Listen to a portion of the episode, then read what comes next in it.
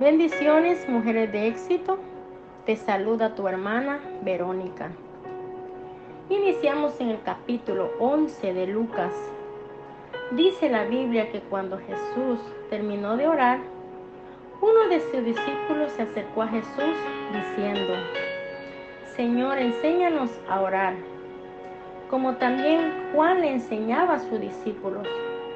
Y Jesús le enseñó la oración del Padre nuestro.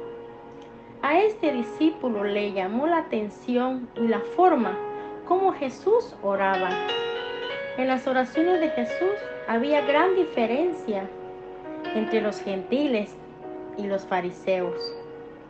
La oración de Jesús, siendo un modelo a seguir, inicia reconociendo y exaltando a Dios primero. Luego, confesando nuestros pecados y a la vez dando gracias a Dios por todo lo que recibimos de Él. Nuestras oraciones tienen que ser sinceras delante de los ojos de Dios y tienen que salir de lo más profundo de nuestro corazón para agradar a Dios. Entonces Jesús dice, pedid y se os dará, porque todo aquel que pide, recibe. Si tu hijo te pide un pan, ¿le dará una piedra? O te pide un pescado, ¿le dará una serpiente?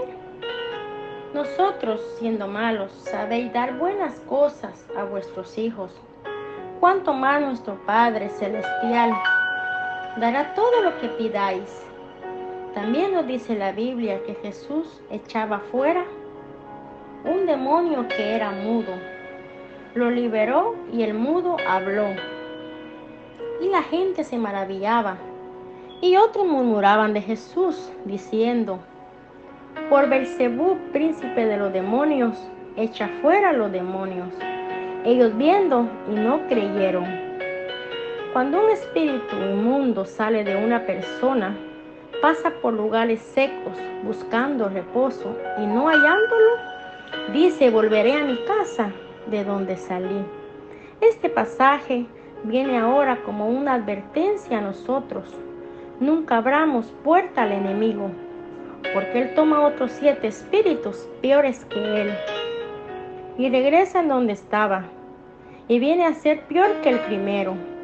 Mientras él decía estas cosas, una mujer entre la multitud, levantando la voz, y dijo, Bienaventurado el vientre que te trajo y los senos que mamaste. Y él le dijo, antes bienaventurados los que oyen la palabra de Dios y la guardan. Al ver la maravilla del poder de Jesucristo liberando a los oprimidos por Satanás, esta mujer exclamó en una expresión maravillosa y me impacta la respuesta de Jesús hacia ella. Jesús hoy nos dice, bienaventurados los que escuchan la palabra y la ponen en práctica. Juan 14, 15 dice la Biblia, si me amáis, guardad mis mandamientos.